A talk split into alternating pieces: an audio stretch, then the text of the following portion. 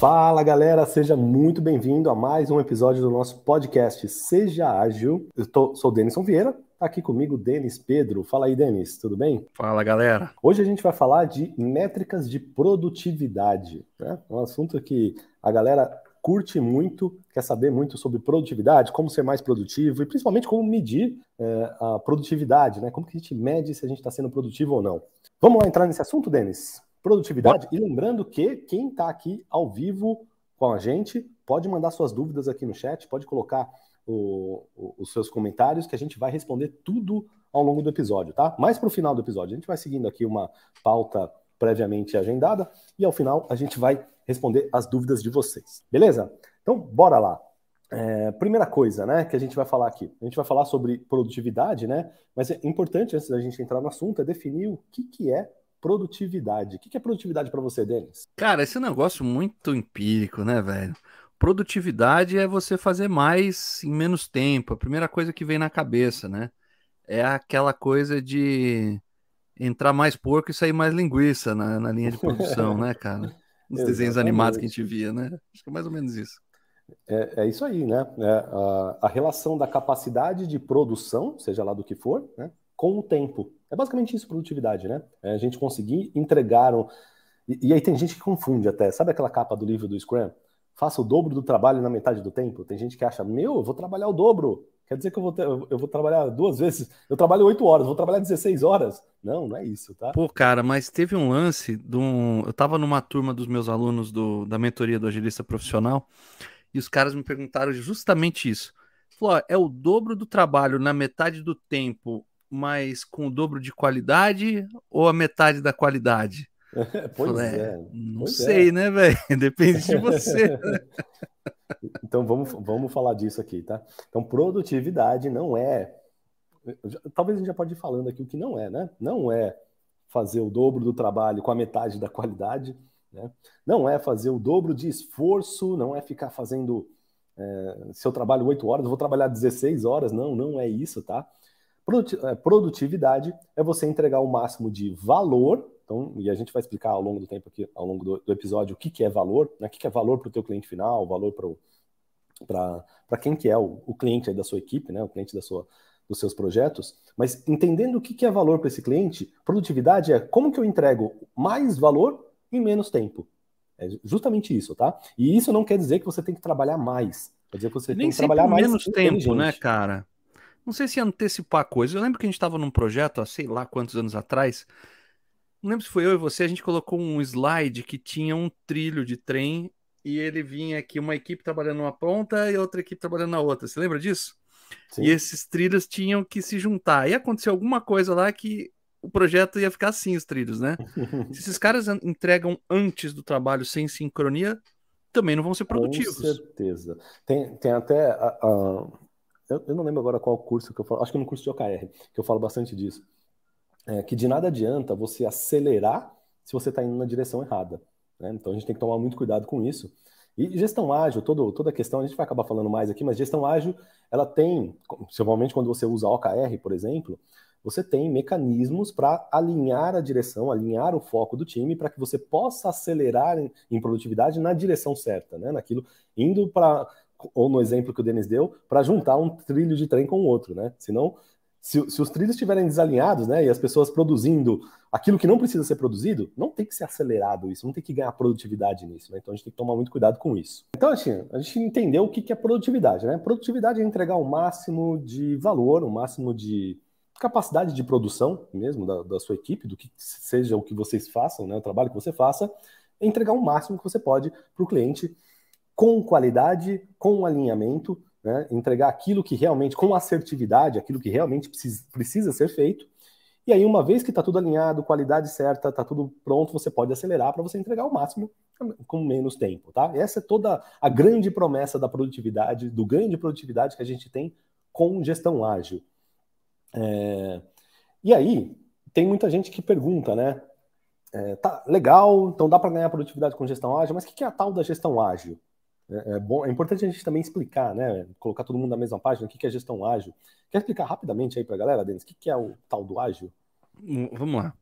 O ágil, que, que a gente sempre fala todo episódio, aliás, você pode acompanhar todo episódio aqui da quinta-feira às três da tarde. A gente está transmitindo ao vivo no nosso canal, aqui no YouTube, no LinkedIn e no Facebook. Bom, gestão ágil é algo bastante amplo. Você deve estar mais acostumado com Scrum, com Kanban e etc. Mas se, se a gente pudesse simplificar, ela é baseada em flexibilidade. É quando você recebe um tipo de demanda, você prioriza aquilo que tem mais valor, que seria dentro do fluxo do Scrum. Aquilo que tem mais valor para ser entregue, ele é quebrado em, em, pequenos ciclos de entrega. E desde o primeiro ciclo de entrega, a gente vai fazendo entregas, a gente vai criando o produto, e esse produto é algo que pode ser utilizável ao final desse período de tempo eu não sei se ficou muito claro, mas é, na, no final desse processo, desse tempo, nesse ciclo que a gente chama de sprint, você já tem algumas entregas prontas. Se a gente fizesse um paralelo com, é, com a vida real, é como se a gente pudesse entregar algo que você já pudesse usar ao final daquelas duas semanas. E ao final do projeto você teria o seu produto pronto no final. É, essa é uma simplificação da simplificação da simplificação, tá? Para quem aí, nunca ouviu falar. Bacana. É, basicamente, né, essa descrição que o Denis deu, você, você pode perceber que é uma gestão que, te, que dá flexibilidade. Tá? Então, por, por você trabalhar em ciclos curtos de trabalho, você tem pequenos ciclos de planejamento. Então, você não planeja o projeto inteiro, você não planeja seis meses de trabalho, você não planeja um ano de trabalho, você não tenta planejar tudo que vai acontecer no projeto no futuro. Você planeja um pequeno ciclo, geralmente uma semana, duas semanas, no máximo um mês de planejamento, tá? Uma, estourando um mês. Um mês é, é, é, raro, até um pouco raro a gente ver sprints mensais. Normalmente são quinzenais, tá? De 15 dias. É, e, e, equipes que já estão um pouco mais de maturidade, às vezes conseguem fazer semanais, né? Que conseguem entregar algo de valor numa semana. É, e ao fazer esses planejamentos curtos, planejamento e execução curta, você ganha flexibilidade Flexibilidade para quê? Para você modificar o seu plano, modificar as suas entregas, modificar o processo de trabalho, modificar o que for necessário a cada ciclo, né? a cada sprint. E por que raios, o que, que isso tem a ver com produtividade? Né? Por que trabalhar desse jeito a gente fica mais produtivo? Tem algum palpite aí, Denis, para falar para a galera? Bom, é, a gente vai planejar de uma maneira mais adequada, mas acho que a gente pode falar o porquê que fazer do outro jeito não é produtivo. Pode ser, pode ser. Fica até mais fácil de responder, né? Manda bala. Veja, você tentar prever coisas que você acha que vai acontecer daqui seis meses. É, uma que você vai estar se enganando, enganando seu cliente, detornando seu ambiente zoado, e, e você vai estar mentindo para você e para sua equipe. Então, você trabalhando na gestão tradicional, que você tem ali um esforço de em projetos onde você tenta prever coisas que são imprevisíveis, é, como, por exemplo, em projeto, sei lá, um projeto de design, um projeto de onde você precisa da opinião do seu cliente, ou que você está é, sucessível a mudanças grandes ao longo do caminho, é, pode ser mais difícil de fazer isso. Um, já um projeto de construção civil é mais simples, é extremamente previsível, mas em um projeto onde você está construindo alguma coisa para um ser humano, confie em mim, vai mudar. é a única certeza que você vai ter. Então, isso já vai ser algo que vai impactar muito na sua produtividade. Além dessa coisa de, de tentar prever tudo antes, o que pode impactar na sua produtividade é o seu jeitão de trabalhar. Quando você coloca ali a, a, as tarefas, pouco se importando com entregas ao final de valor. Quando você simplesmente tem um checklist de saber se você avançou 13% ou 3% naquele dia, né? Trabalhei muito assim, gente e usando um cronograma simplesmente para verificar o percentual de avanço, como a gente fala, é, e menos uh, o sorriso do cliente, como eu gosto de dizer. No final de cada sprint no ágil, no final de cada ciclo de trabalho, o que mais importa é o cliente feliz, porque você entregou uma coisa de valor, uma coisa utilizável, não é? E mesmo que seja aquela coisa que, ó, vai se virando com isso aqui até ficar pronto o final, né? Ainda assim, você já consegue usar do que você ficar criando seis meses de ansiedade para no final falar: ah, não era isso que eu queria, né? Você gastou um esforço lascado e não agregou valor. Eu acho que a diferença está aí, cara. O que, que, você acha? Com certeza. Né? Eu, eu, Na gestão tradicional, que a gente tenta a gente não, né? Quem faz isso aí? Você tenta prever tudo naquele cronograma gigante, né? Tudo que vai acontecer, todos os passos, todas as horas, tudo. O que, que vai acontecer com isso? O que o Denis acabou de falar. Muito provavelmente você tem uma probabilidade gigantesca de errar, de, de não acontecer. Tá? Tá? Por quê? Porque, por definição, o futuro está no futuro, né? Ele é imprevisível e a gente tentar achar que, que a gente consegue prever o futuro e fazer aquele planejamento perfeito de todo, tudo que vai acontecer é uma, uma utopia. Né? Muita gente acha que consegue, mas na prática, no dia a dia, não, não consegue. E isso acaba sendo contraproducente. Tá? Você, quem tenta fazer isso, acaba gastando mais tempo corrigindo, refazendo o plano, corrigindo coisas que, que deram errado, é, do que de fato trabalhando. Tá? Mas tem, tem, um ponto que é interessante também a gente falar aqui, Denis, eu esqueci de comentar, é, que está até em linha com o que, que, você falou, né, sobre a previsibilidade, sobre se, o, ambientes, como você comentou, da construção civil. Não tem tanta mudança num projeto, sei lá, de uma ponte, né, de uma estação de petróleo ou de um prédio. Se eu, eu começo a construir, o, o que está sendo construído, normalmente você começa né, a construção depois que tem uma planta, tem todo um, to, to, todo um planejamento né, da, da, daquela construção já pré-aprovado. Onde você tem muita mudança é nesse projeto do projeto, né? No, no projeto da, da especificação da planta, do, da maquete, seja lá o que for. Né? Ali pode ter muita mudança, ali é, é tudo muito previsível. Mas uma vez que fechou aquilo e vai para a construção, é, vamos supor que a gente vai construir uma ponte para passar aqui sobre um rio. Uma vez que a gente fechou a planta de como que vai ser a ponte, já fez os estudos é, do, de, dos materiais, do, do, que vai ser utilizado ali, já está tudo pronto para a execução do, da construção da ponte. Dificilmente vai mudar a ponte no meio da construção, né? Você está construindo a ponte, vai chegar no meio, ó, oh, não, ó, a gente achou que a ponte ia para a direita, agora ela vai para a esquerda. Isso não vai acontecer. Talvez possa ter alguma coisa ambiental ali, mas, poxa, resolveu Pode ter, aquilo. Né? Mas é, é, são eventos raros, né? Não é Sim. algo muito comum. Então, projetos dessa natureza, onde você tem uma certa previsibilidade do produto final, é, e o processo de construção, o processo de fazer esse projeto, ele é repetitivo, é repetivo, repetível ou repetitivo?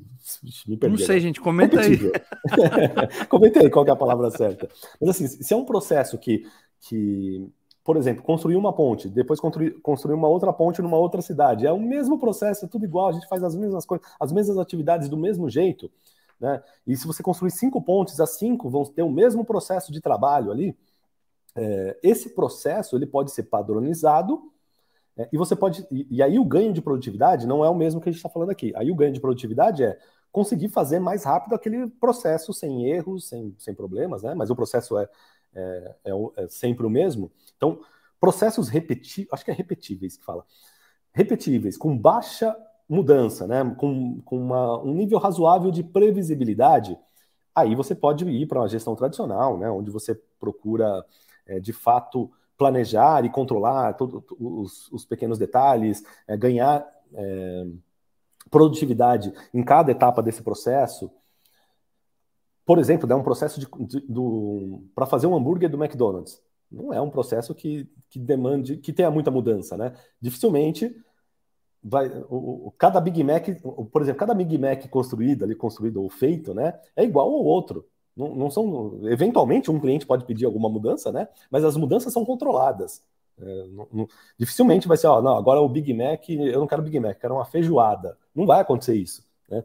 todo cliente vai pedir a mesma coisa. Logo, a linha de produção dentro da, da, cozinha ali do McDonald's, ela pode, não precisa seguir um processo ágil, não precisa trabalhar por sprints. Né? Ela, ela pode trabalhar simplesmente executando um processo muito bem planejado, porque ele não vai mudar muito. O produto não vai mudar muito. Agora, quando a gente vai para um, o exemplo que o Denis deu ali, né? Uma equipe de design, para trabalhos mais criativos, né? Uma equipe que vai, sei lá, é, fazer um é, entregar algum serviço e esse serviço muda de acordo com o cliente, é, ou vai desenvolver um, lá, uma equipe de marketing, que pô, cada campanha de marketing é diferente da outra, é, uma equipe de desenvolvimento de software, que cada software, né, cada aplicativo é diferente do outro. Quando o, o, projeto que você trabalha ou a área que você trabalha tem essa natureza de ser mais criativa, de trabalho mais de conhecimento, menos trabalho braçal, trabalho é menos repetitível, repetível, Então, uma hora eu vou discutir. Replicável. Ó, replicável, o Wagner replicável. mandou aqui, replicável. Replicável fica melhor. Boa, Wagner. Valeu, Wagner. Vou, vou, usar a palavra replicável. Quando o trabalho é menos replicável e mais e, e envolve mais um trabalho intelectual, você tem dificuldade de colocar mesmo tipo de gestão que você colocaria para ganhar produtividade na construção de uma ponte, para ganhar produtividade na montagem de hambúrgueres né, do, de, um, de um fast food.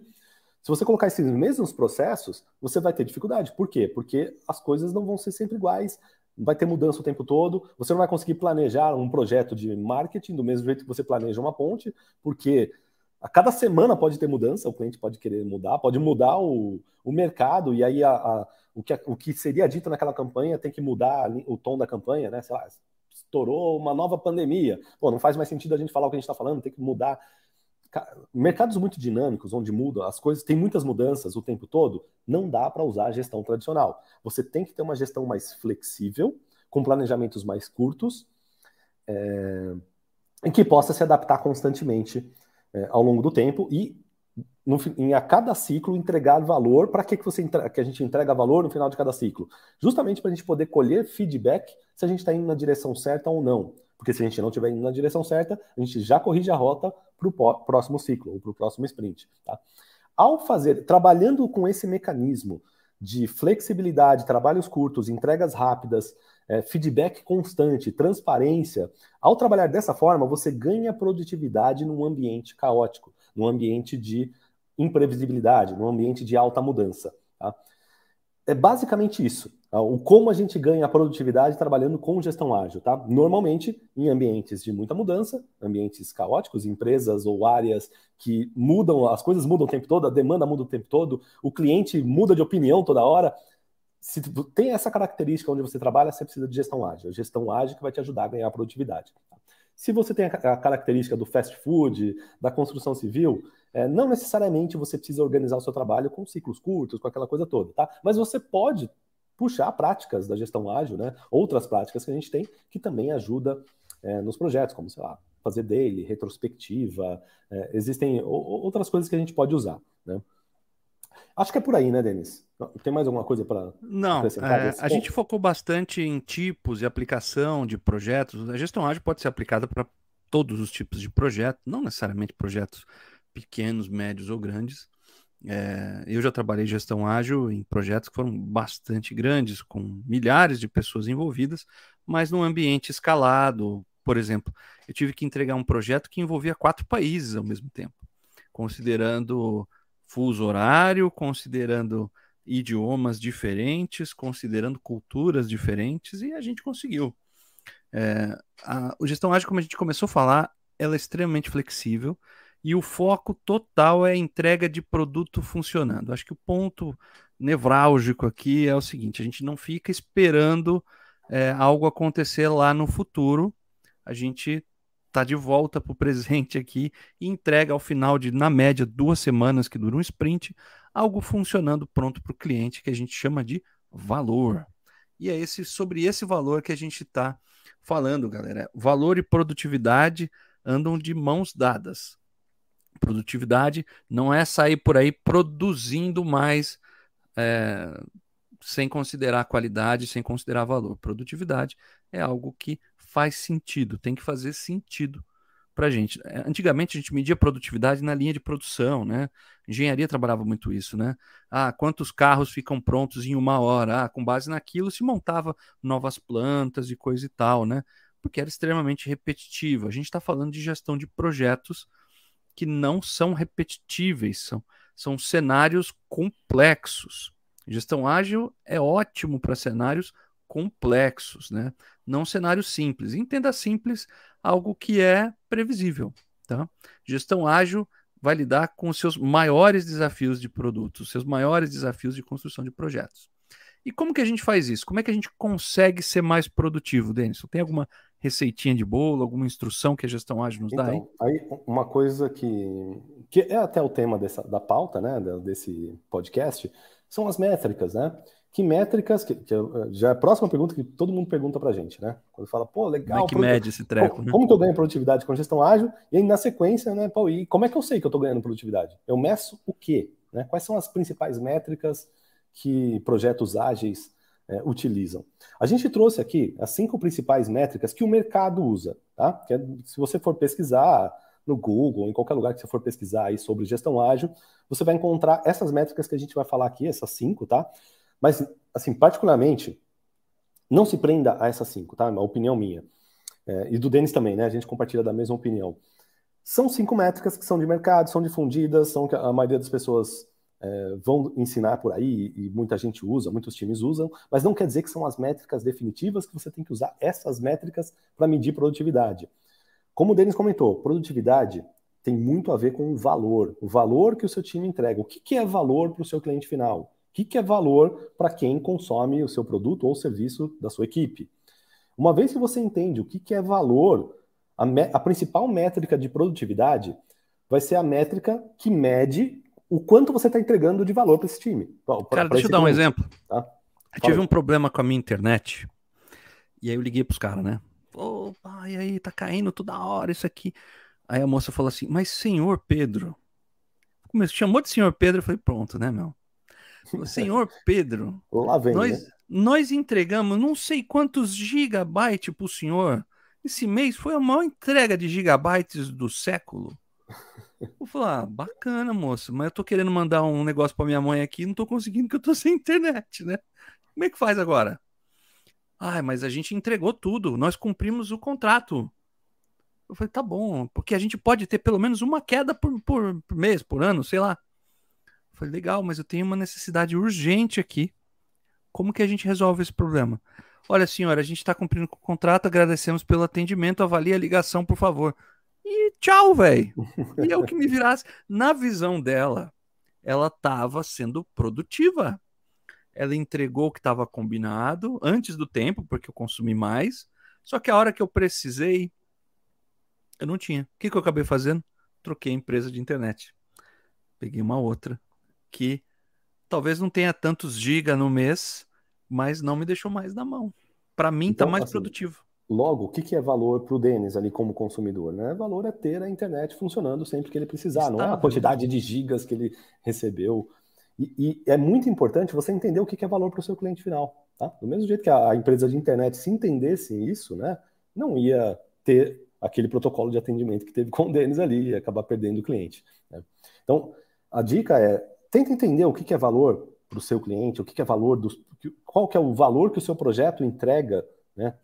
O que, é aquilo que o, teu cliente valoriza e tenta encontrar a métrica de produtividade que vai te dizer se você está entregando mais ou menos valor ao longo do tempo. Tá? Então é, é, essa é a grande dica, tá? Mas vamos falar aqui rapidão então das métricas Bora. de mercado.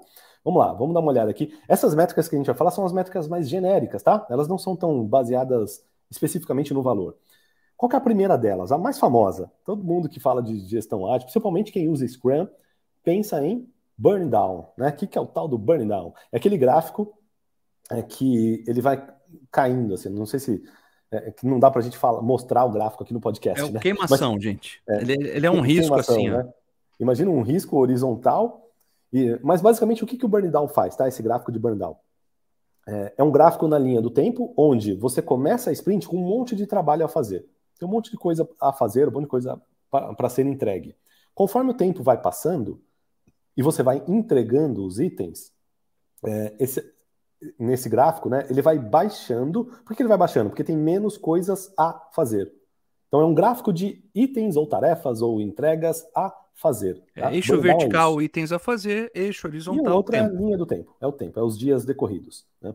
Então, conforme os dias vão passando, e aí você tem uma linha ideal, né? Que é uma linha que o gráfico começa. Vamos supor que a sua sprint é na semana, é semanal, tá? Então você começa na segunda-feira com um monte de coisa a fazer, na sexta-feira tem que ter zero coisas a fazer. E aí esse gráfico do burning down, ele vai dizer, ele, você pode traçar uma linha reta começando na segunda até a sexta-feira, onde na segunda a barrinha vai estar tá lá em cima, porque tem um monte de coisa para fazer, na sexta-feira vai estar tá no zero. Então a barrinha vai, vai caindo. Né? E aí, ao longo dos, dos dias, você vai contabilizando o quanto a gente já entregou ontem, quanto que ainda falta fazer e vai lá no gráfico de burn down e sinaliza, ó, agora falta, vamos supor, tinha 10 itens, agora falta, já entregamos dois, falta 8. Aí você vai lá na quarta-feira, ah, tinha 8, já entregamos e mais o treco dois, vem agora caindo tem assim, ó. E aí ele vai diminuindo, vai diminuindo. E você vai comparando a linha real, a, a queda real, com a queda ideal, que seria uma linha reta do, do total do que tinha a fazer até o zero no final do ciclo.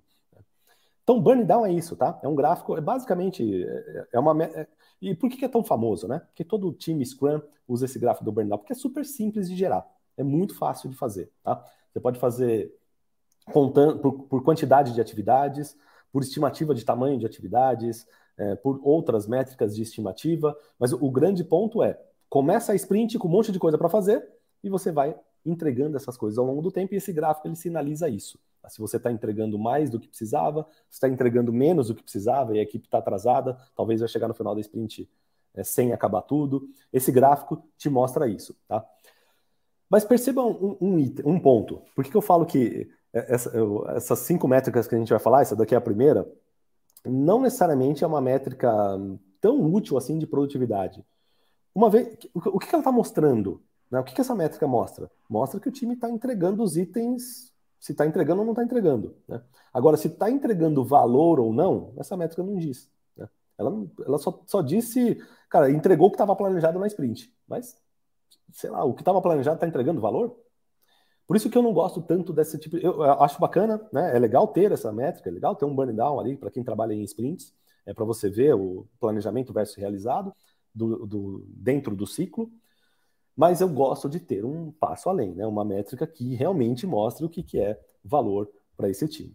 É, essa métrica é, assume que você priorizou perfeitamente o que precisa ser feito no, no Scrum daquela semana, no sprint daquela semana e que, baseado nessa priorização, o que você está entregando está de acordo com aquilo que está sendo priorizado pelo, pelo dono do produto ali.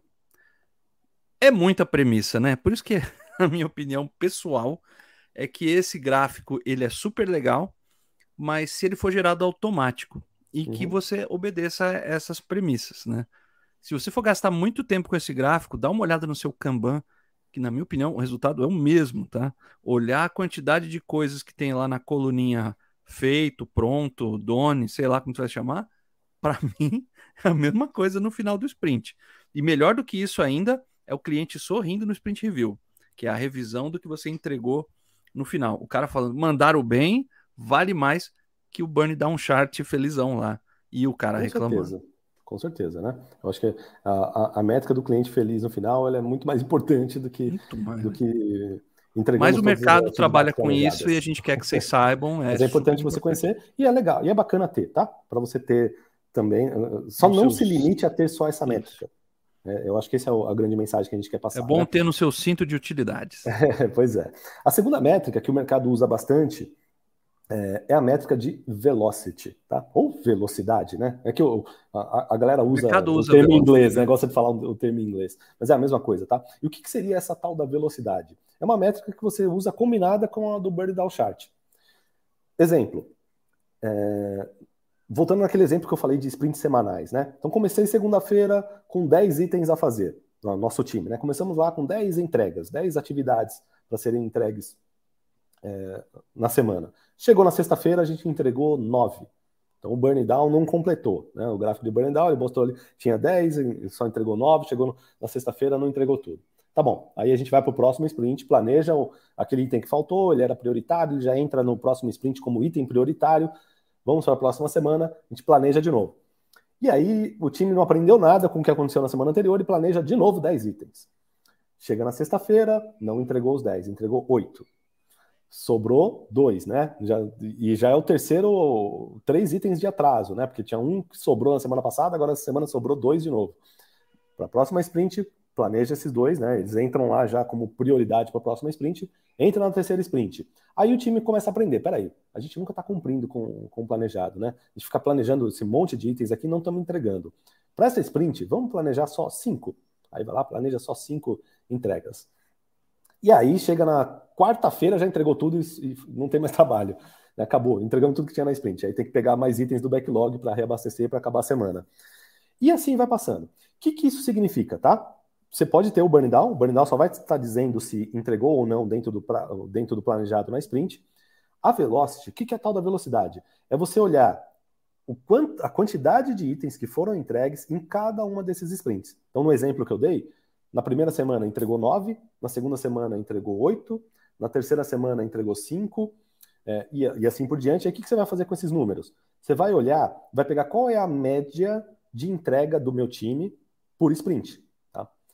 É, e aí, qual que é a premissa para você poder usar essa métrica tá, de, de velocidade? A premissa é que as entregas do time ou as atividades do time sejam todas mais ou menos do mesmo tamanho. Ou você tem alguma métrica de estimativa, alguma forma de estimar. Você pode estimar em quantidade de horas da, daquela atividade. Então, você pode ter atividades de 8 horas, de, de 16 horas, de horas de esforço.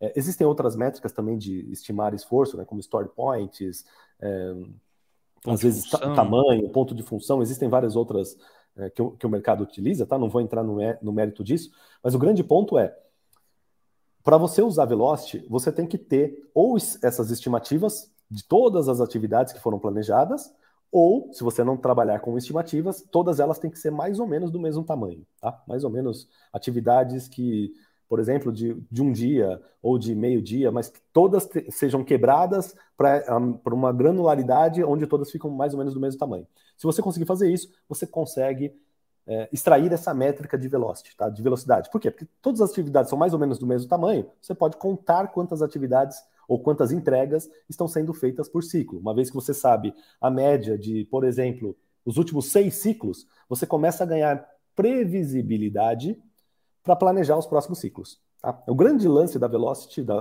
dessa métrica de velocity é isso. É você pegar é aprendizado, é, né?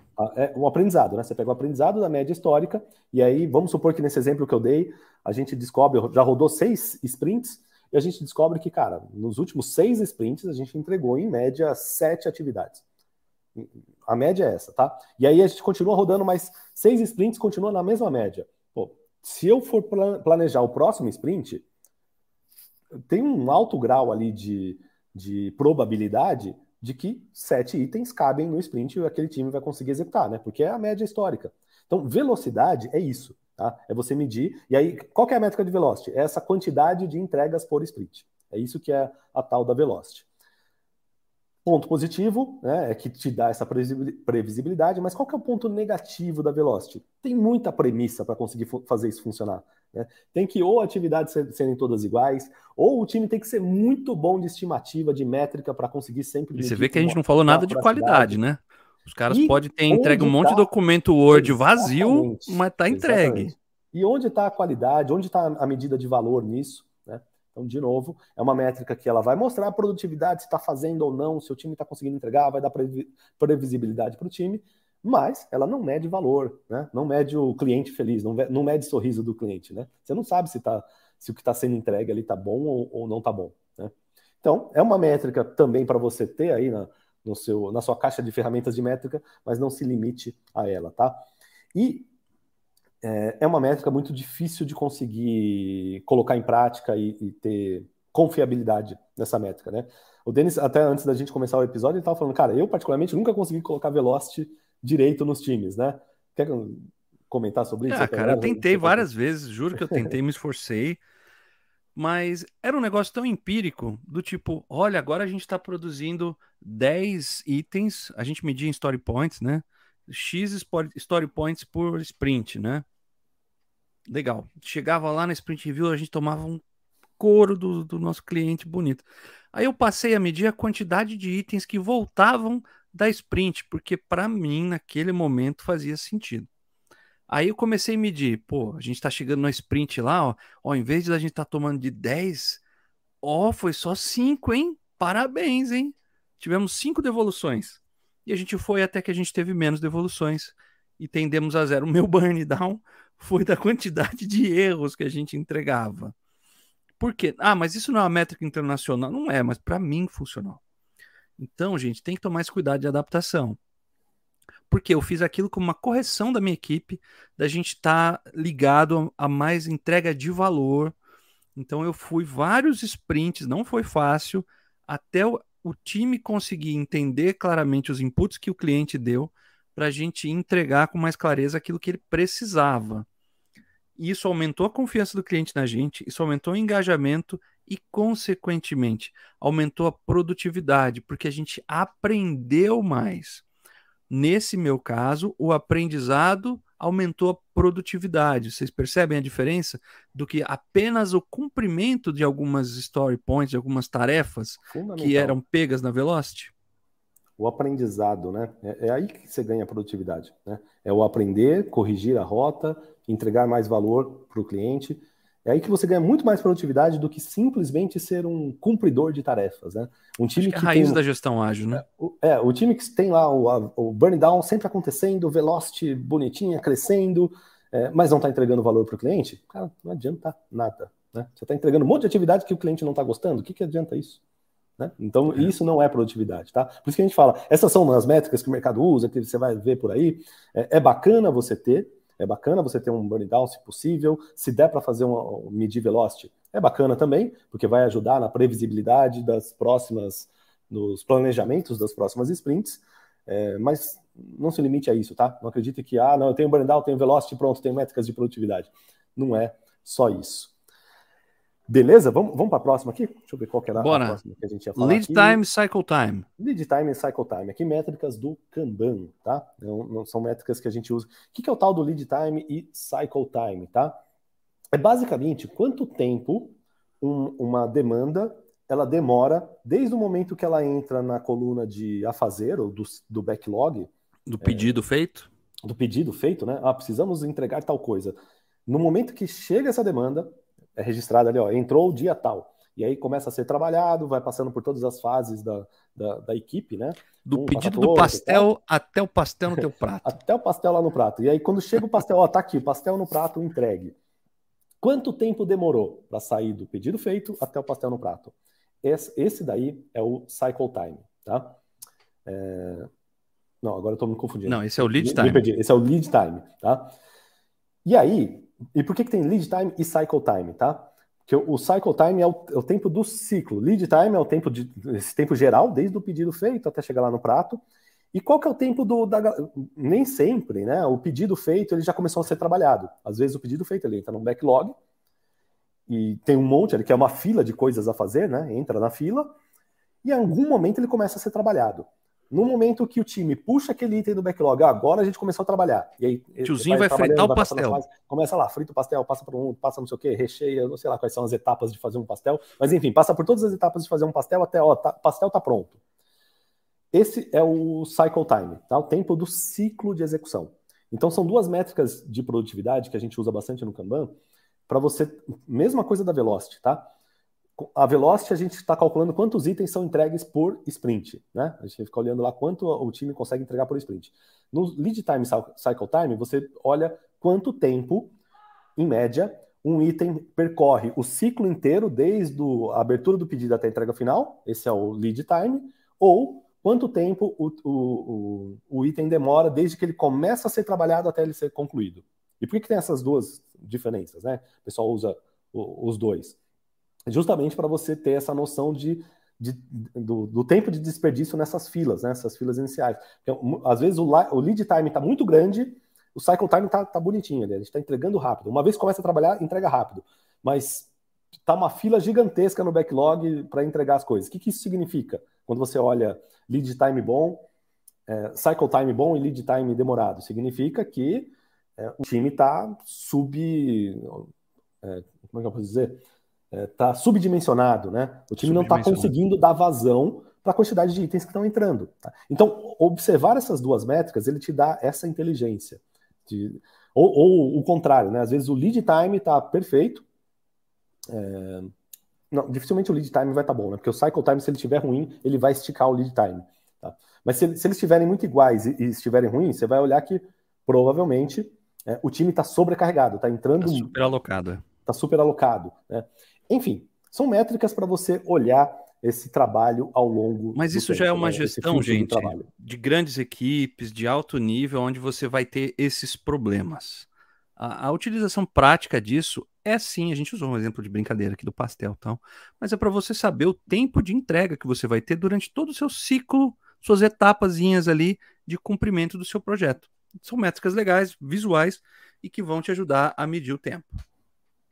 Bacana. E, e essa, essas métricas funcionam muito bem.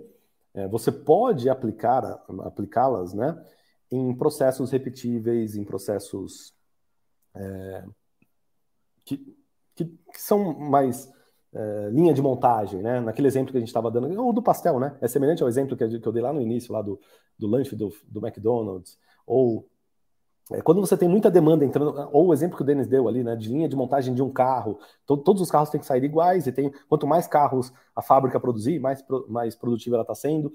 Nesses cenários, né, onde você tem um fluxo de trabalho de entrega, muita entrega, muita demanda entrando, essa demanda é trabalhada e ela é entregue no final, você pode usar lead time cycle time para entender a produtividade do time, tá? Mas, de novo, isso aqui não diz nada sobre a qualidade da entrega, se o cliente está gostando, se não está, né?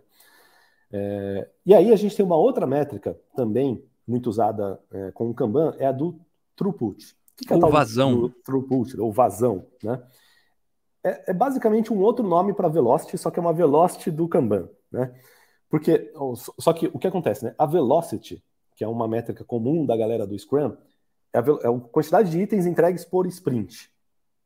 O throughput é a quantidade de itens entregues numa unidade de tempo, não necessariamente, porque no Kanban a gente não necessariamente trabalha em sprints, tá? Você pode ter um fluxo de trabalho contínuo.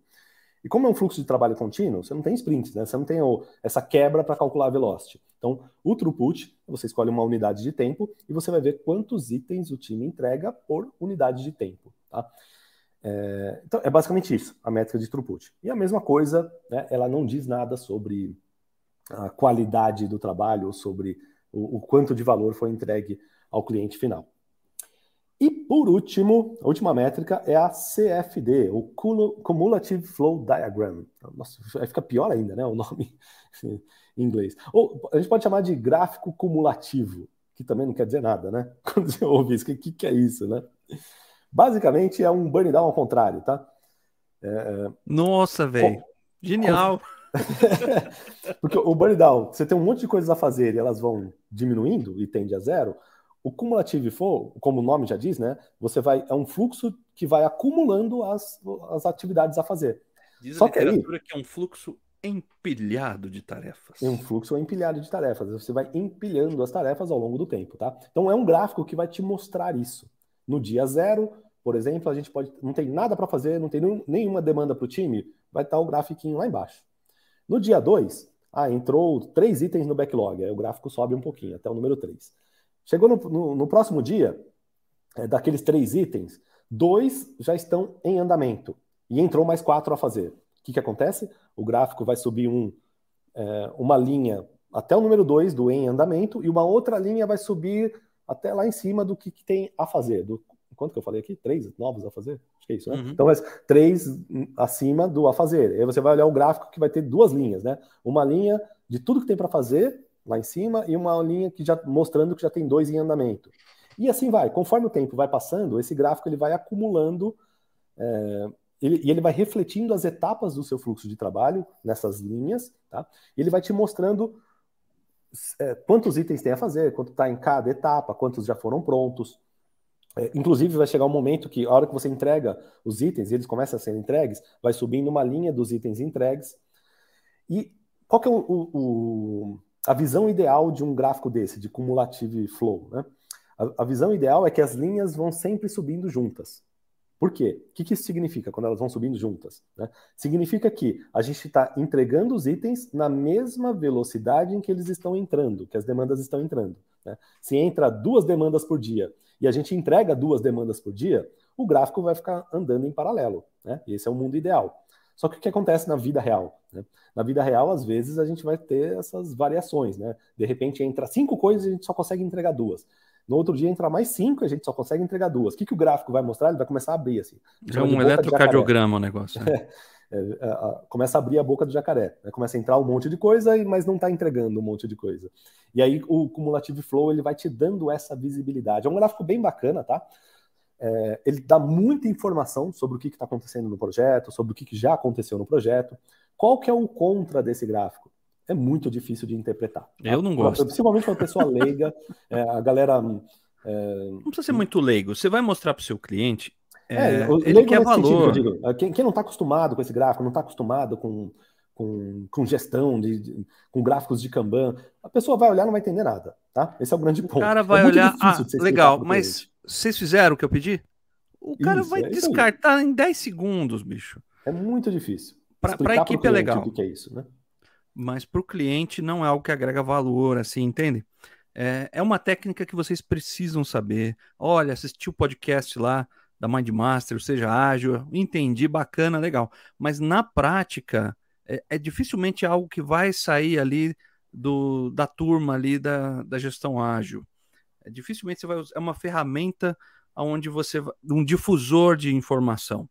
Ele é um gestor de informação interna, mas não é um difusor de informação que você vai dar para qualquer cliente usar. Ele não é autoexplicativo. Exatamente, exatamente. Então, é isso, tá? São métricas, uh, e aqui, essa é a quinta métrica que a gente fecha aqui, né? São as, as métricas que, quando você vai para a literatura da gestão ágil, é o que você vai mais encontrar por aí, tá? Essas duas uhum. do Scrum, essas três do Kanban. É, não que quer dizer que tem que jogar fora, né? Mas são métricas que é bacana você conhecer, é bacana você saber utilizar, saber implementar no seu time, mas não para por aí, tá? Tenta entender qual é a métrica de valor para o seu cliente final. Ó, um exemplo, a gente está agora né, numa campanha de para um, para um evento marketing. que a gente vai fazer né, é, nesse, nesse mês.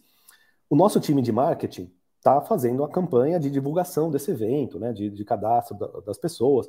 Qual que é a métrica de produtividade para esse time, para o time de marketing? O que, que é produtividade para o time de marketing com relação ao evento que eles estão executando? É quantas pessoas estão sendo cadastradas nesse evento, né? Eles estão lá fazendo anúncios, promovendo esses anúncios para as pessoas é, se cadastrarem para o evento, o que, que é métrica para o time de marketing? A gente tem uma métrica, chama CPL, que é o nome da métrica. Não tem nada a ver com gestão ágil, mas o que, que, é o tal do CPL? Né? Custo por lead, é um termo, do, termo de marketing isso, mas é uma métrica super importante para esse projeto da equipe de marketing. Significa quanto está custando cada cadastro ou cada pessoa inscrita no evento baseada no, no, no, no, custo de publicidade que está sendo feito. Então, ah, investimos X reais em publicidade e 50 pessoas se cadastraram. Quanto custou cada cadastro? É uma métrica e esse time fica monitorando essa métrica. Essa métrica é muito, muito mais importante, diz muito mais sobre a produtividade do time de marketing do que qualquer uma dessas cinco que a gente falou aqui. Tá? Para essa particularidade do time de marketing. Tá? Então, olha para o seu time, olha para a realidade da sua área e tenta entender qual é a métrica que faz mais sentido para você. Então, produtividade não é só, não fica só no, no by the book aqui dessas cinco métricas é, que, que a gente comentou. Tá? São importantes, são bacanas, é importante você entender, é importante pra, até para você saber conversar com outras pessoas né, do, desse mundo da agilidade, mas mais importante que elas são as métricas que realmente medem o quanto de valor você está entregando para o seu projeto. Fechou, Denis? Acho que é isso. Tem algumas perguntinhas aqui, vamos dar uma olhadinha. Vamos lá. Deixa, deixa eu ver aqui. Tem um monte de boa tarde. O André, obrigado pela partilha de conhecimento, votos de um ano cheio de realizações. Para você também, cara. Obrigado aí. Uh, aqui. Qual o conceito de design no ágil? Continuamos com as especificações? Podemos criar especificações no ciclo de cada sprint? Cara, tudo acontece dentro do ciclo, tá?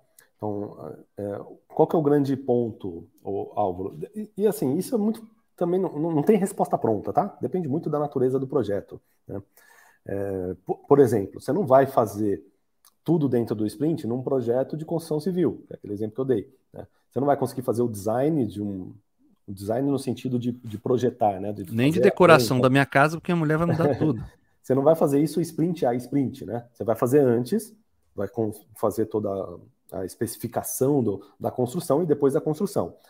É, já, por exemplo, num projeto de software, é, não tem essa necessidade, tá? Você pode fazer tudo, a especificação do que vai ser feito, de, tudo dentro da própria sprint. E aí, normalmente a sprint é um pouquinho mais longa, né? A sprint de duas semanas a um mês. É, para quê? Para que dentro da sprint caiba todas as atividades para entregar algo pronto no final, desde o design, da construção, do teste, até a, a homologação do cliente e para dizer, ó, não, tá pronto, tá ok, tá entregue, entregamos esses itens dentro do ciclo, podemos planejar o próximo. Tá? Então depende muito da natureza do projeto, mas via de regra é tentamos fazer o máximo que a gente consegue né, dentro da sprint, para que as sprints sejam como se fossem é, projetos autônomos. Né? É como se você pegasse aquele projeto gigantesco, quebrasse em pequenos projetinhos, que são as sprints, e cada projetinho ele tem tudo que tem, teria num projeto grande dentro daquele projetinho. Tá? Você especifica, você constrói, você testa e você entrega algo pronto no final. Essa é o, a prerrogativa. Beleza.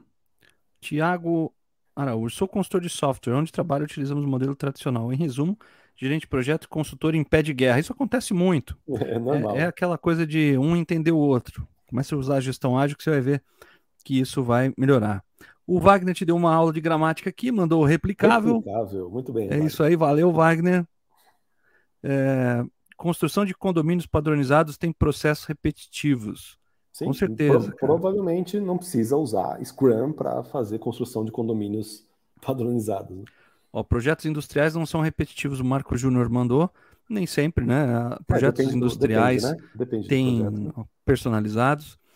O Wagner mandou aqui: cada projeto específico tem uma gestão e planejamento de escopo on demand. A gestão flexível ágil ajuda a atingir os resultados esperados pela correção do microplanejamento. Isso mesmo. Dá uma olhadinha aqui. Uh, Carolina Maciel, sugestão de infográfico para mostrar essas bacana, métricas? Hein? Bacana. Você... Porra, boa sugestão. Ó, ficou uma sugestão bacana aqui, hein, Carolina? Vou, vou pedir para nossa equipe de marketing ou, ou equipe Aí, de, galera. galera do design, ó, se vocês estão ouvindo aqui a gente, eu tenho uma sugestão aqui, ó, montar um infográfico com esses cinco gráficos que a gente falou aqui. Vai ficar bacana. a gente manda só para quem estava ao vivo. Brincadeira. Só para Carolina. Vamos lá. Denison, a velocidade não pode atrapalhar na produtividade? Boa pergunta. Graziele Catlin. Oh, Graziele, tem um, uma discussão grande, tá? No, dentro do meio da gestão ágil, no mundo da agilidade, sobre aqueles que odeiam e aqueles que gostam, que adoram a, a Velocity, tá? E tem muita gente que realmente fala que é melhor não ter, que ela mais atrapalha do que ajuda, porque ela gera aquele sentimento de, cara, precisamos entregar mais, entregar mais por sprint, e acaba gerando, às vezes, competição interna, é, às vezes o dobro do trabalho com a metade da qualidade, como o Denis comentou. Né? Ex existem alguns pontos negativos que podem acontecer quando o time fica muito orientado a essa métrica da velocity. Já tem gente que diz que, cara, não, a gente utiliza e a gente vai ganhando produtividade ao longo do tempo. Aqui no nosso time está tudo lindo, a gente usa velocity.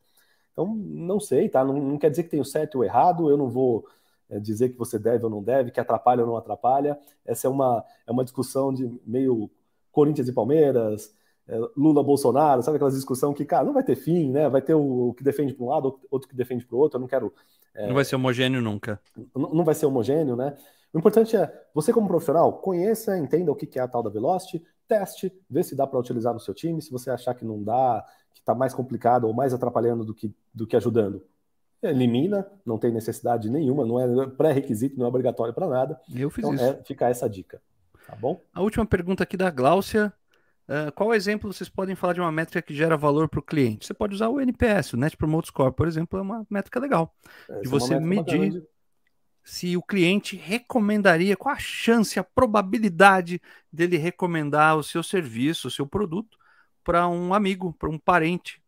Né? Outro dia eu até vi um engraçado, foi qual a possibilidade de você comprar esse produto para sua mãe? Aí, pô, o cara fazer isso, né? É um NPS mais ousado, né? Ou para sua esposa, né? É, vamos explicar rapidamente o que é o NPS, né? A gente, inclusive, é, utiliza para medir a qualidade dos nossos cursos. O que, que é? é? Basicamente, com certeza, a maioria de vocês já deve ter respondido uma perguntinha dessa. De 0 a 10, o quanto você recomenda esse produto ou serviço para um colega, para um familiar ou para alguém? Aí você responde lá de 0 a 10, o quanto você recomenda. E depois você responde o que precisaria para. O que a gente precisaria um fazer para ganhar um 10. Né? NPS é isso. Tá? É uma métrica extremamente simples, extremamente fácil de, de coletar, e ela mede, de, vai diretamente na veia ali do se está entregando ou não valor para o cliente final. Aliás, Denis, acabei de pensar agora, cara, por que, que a gente não faz o NPS do podcast? Demorou. Acho que a gente, a gente devia rodar um NPS no final de cada episódio, né? Vamos começar a partir desse aqui, ó. A gente já vai rodar, então, ó, todo mundo que está participando aqui vai receber depois um link para fazer a pesquisinha aqui, ó, de 0 a 10, o quanto você recomenda esse podcast quanto você recomendaria esse podcast para alguém? E aí a gente vai. E, e, e aí, bacana, ó. Se... Vamos responder, galera.